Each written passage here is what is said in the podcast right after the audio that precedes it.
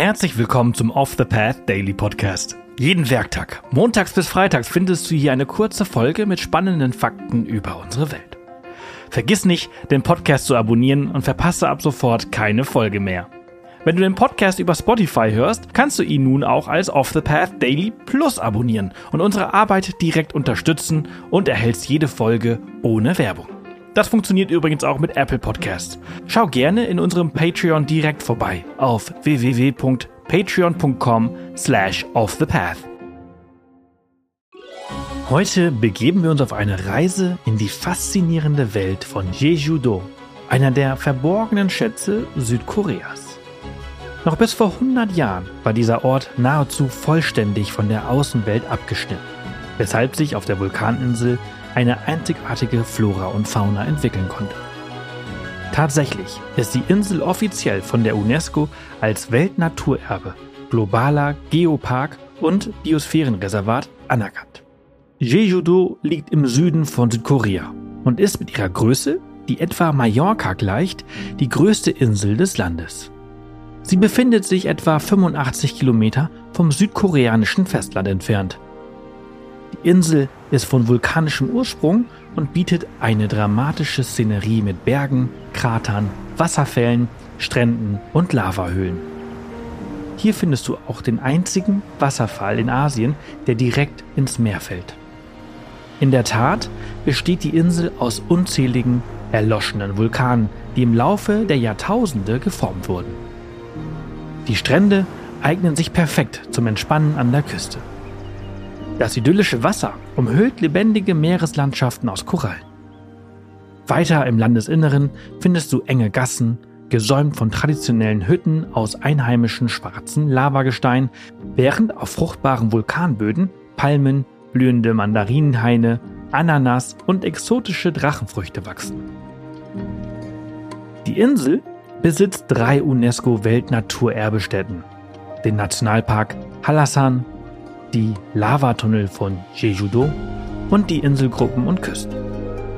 Diese Orte sind aufgrund ihrer geologischen und ökologischen Bedeutung geschützt.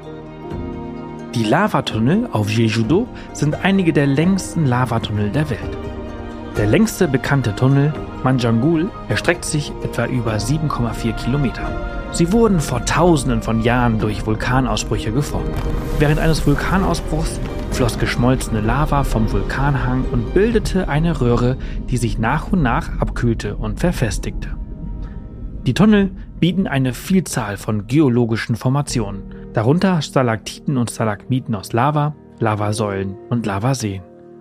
Der Majangul ist für die Öffentlichkeit zugänglich und bietet dir einen interessanten Einblick in die geologische Geschichte der Insel. Einer der bekanntesten Vulkane der Insel ist der Hallasan. Dieser erhebt sich majestätisch in der Mitte der Insel und ist mit seinen 1950 Metern zugleich auch der höchste Berg Südkoreas. Er ist ein sogenannter Schildvulkan. Diese Vulkantypen zeichnen sich durch flache Hänge aus, die sanft in die Umgebung übergehen, im Gegensatz zu den steilen, kegelförmigen Vulkanen. Der Vulkan und seine Umgebung sind als Hallasan National Park geschützt. Der Nationalpark erstreckt sich über eine Fläche von 153 Quadratkilometern und erstreckt sich damit über einen Großteil der Insel. Er ist ein wichtiger Ort für den Naturschutz und beherbergt eine Vielzahl von Tier- und Pflanzenarten. Darunter einige seltene und endemische Arten, die in den höheren Lagen des Vulkans zu finden sind. Ein weiteres Highlight ist der Seongsan Ilchumbong, auch bekannt als Sonnenaufgangsgipfel. Hierbei handelt es sich um einen Tuffkegel, eine spezielle Art von vulkanischen Landform, die sich durch steile, fast senkrechte Wände aus vulkanischem Tuffmaterial auszeichnet. Er entstand vor etwa 5000 Jahren während eines Unterwasservulkanausbruchs.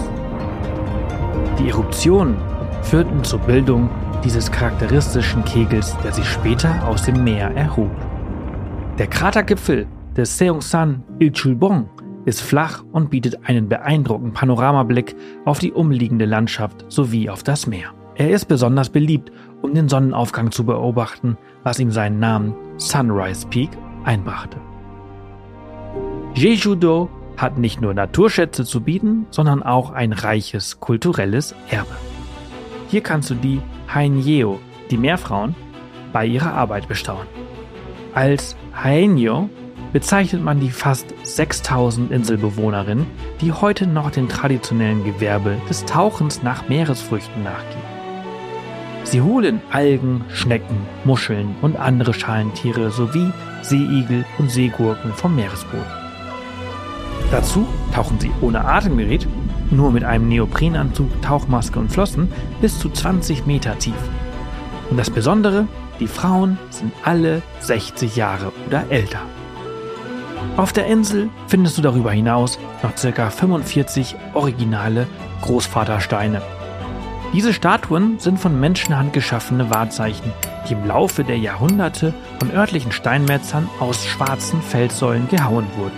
Der Legende nach wurden die Steine ursprünglich als Vorboten der Fruchtbarkeit gebaut. Sie bilden das Äquivalent zu den ikonischen Moai der Osterinsel. Solltest du mehr über die Moai erfahren wollen, empfehlen wir dir unsere Folge Die Osterinsel. Rätselhafte Moai-Statuen und ihre Geschichte. Wir verlinken sie dir auch in den Shownotes. Das war's für diese Folge unseres Reisepodcasts. Ich hoffe, du hattest genauso viel Freude, wie ich es hatte, sie mit dir zu teilen. Wenn sie dir gefallen hat, freuen wir uns immer über Kommentare auf Spotify und über eine positive Bewertung auf der Plattform deines Vertrauens. Morgen geht's hier spannend weiter, also vergiss nicht, den Podcast zu abonnieren. Bis morgen.